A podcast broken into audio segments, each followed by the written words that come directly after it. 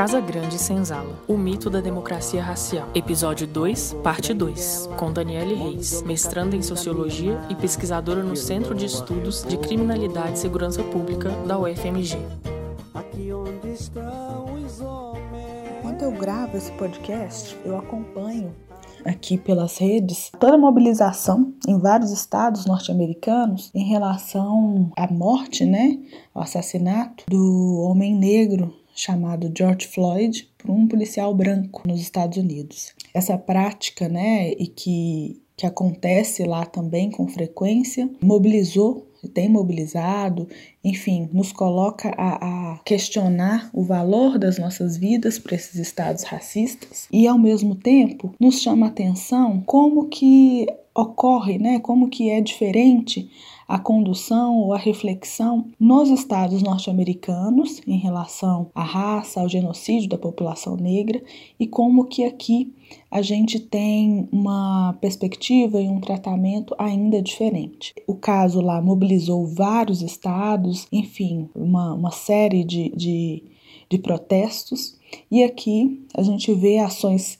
e situações muito semelhantes que não ganham né, a mesma proporção ou ainda um questionamento muito forte é, que deslegitima a ação das pessoas, dos grupos, das, dos movimentos e legitimam a, a postura da polícia, a truculência da polícia. Então, casos semelhantes nós tivemos aqui no Brasil por segurança de supermercados, ações das polícias e outras formas racistas de atuação das instituições. E aí é importante assim linkar um pouco com o que a gente está falando aqui. Por que, que é tão diferente Brasil e Estados Unidos nessa perspectiva? Uma das, das dos motivos, né, que eu consigo apontar agora é justamente a forma como o Brasil e os Estados Unidos se é, é, constituíram suas relações raciais. Nos Estados Unidos e também na África do Sul, desenvolveu uma perspectiva diferencista que demarcava muito fortemente a posição de brancos e negros na sociedade. Se por um lado isso gerou um apartheid e demarcou o lugar do negro na sociedade e, e durante um tempo negros ficavam impossibilitados de acessar determinados espaços, impossibilitados de, de ter acesso a, a vários direitos direitos. Isso era muito nítido, né? O, o Estado apontava isso de, com muita veemência. No Brasil, isso foi um pouco mitigado, ou seja, o mito da democracia velou um pouco essa situação, contou uma, uma suposta harmonia, uma suposta cordialidade, um suposto tratamento igualitário, mas na prática agia da mesma forma, agia negando direitos, agia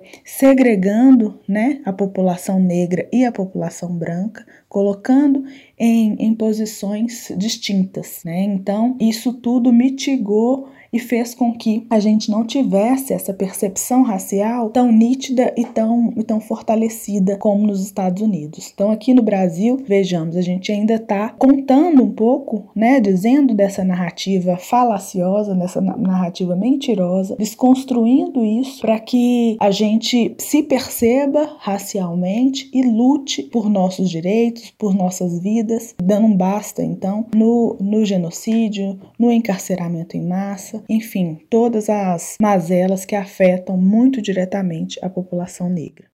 É, e a partir disso, cientes de que não há uma harmonia e de que não há uma igualdade de direitos, a gente possa então lutar por nossas vidas, por nossos direitos.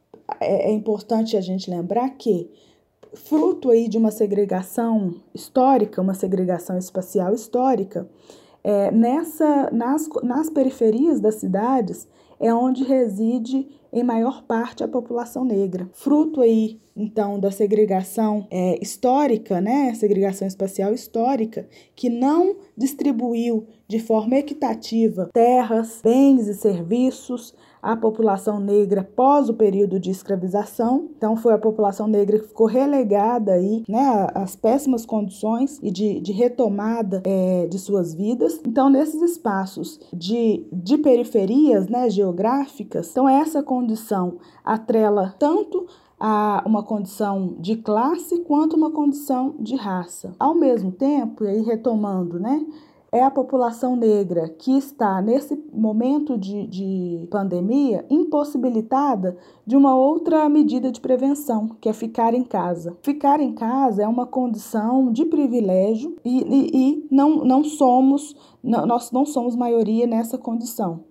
Ao mesmo tempo, na, estamos nos postos de trabalho com mais baixo índice, com, com baixo status social.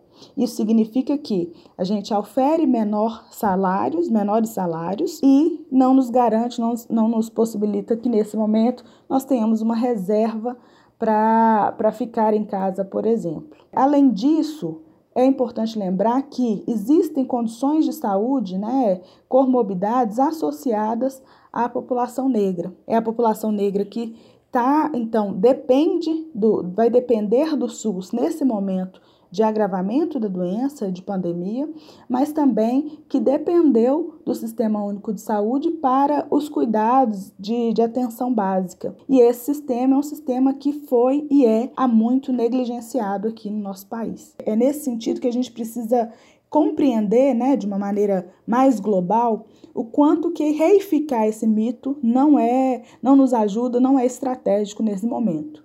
Pelo contrário, né? Ele só coloca ou só resgata uma ideia de igualdade que não existe na prática, né? A gente deu aqui elementos para a gente identificar isso e que, é, é, na verdade, é inclusive uma, um sustentáculo, né? Que esses governos podem utilizar para pensarem né, e disseminar essa ideia de igualdade e não intervir de uma forma equitativa, possibilitando, então, intervindo com políticas públicas mais eficazes e direcionadas para a população negra e periférica. Outro, outro ponto, então, né, que a gente precisa ressaltar é que com essas ações e omissões do Estado, que incide é, sobremaneira na população negra, a gente tem um cenário então de genocídio, né? Seja com, a, com esse foco da, da segurança pública racia, racista, seja com a, a, omissão no cuidado é, dessa população negra, as pessoas que mais morrem somos nós. Né? Os, as, as comunidades que mais morrem, os grupos que mais morrem são os grupos racialmente identificados como negros. Então, é nesse sentido que a gente destaca que está acontecendo um genocídio. Né? Isso é a expressão máxima do racismo. Portanto, reafirmar o mito não contribui para que tenhamos uma mudança efetiva nesse quadro, né? nesse cenário. Dizer, e daí, né, que todo mundo vai pegar a doença ou que todo mundo é igual, não nos coloca, né, não é uma estratégia é, interessante, porque na prática não, não, não é o que se apresenta. Né? Então, é na verdade uma estratégia um, muito conveniente de um Estado que não se importa com as pessoas, com as pessoas negras, com as pessoas pobres, que são é, efetivamente quem está morrendo e dependendo aí de políticas públicas eficazes. Para fechar então nossa conversa, eu quero ressaltar que essa lógica colonial de subjugação e servidão da população negra permanece ainda nos dias de hoje e se aprofunda nesse contexto de pandemia. Então, é, é importante né, perceber e é importante a gente entender o que está em jogo quando nós reproduzimos, às vezes, esse mito, essa ideia de igualdade, quando na prática ela não tem sustentação. É essa a mensagem, espero que a gente possa conversar mais vezes. E é isso, eu acho que a, a democracia, o mito da democracia racial, é esse conto, é essa lenda que vige no Brasil há muito tempo e, ao mesmo tempo, é o ponto crucial para a mudança, digamos, de pensamento, ressaltar a, a diferença é importante para que a gente tenha ações mais efetivas. Afinal de contas, premissa de que todos somos iguais, ela é muito bonita. Porém, na prática, a gente percebe que uns são mais iguais que os outros. E evidentemente, esses mais iguais não têm a marca, não têm a cor da pele negra.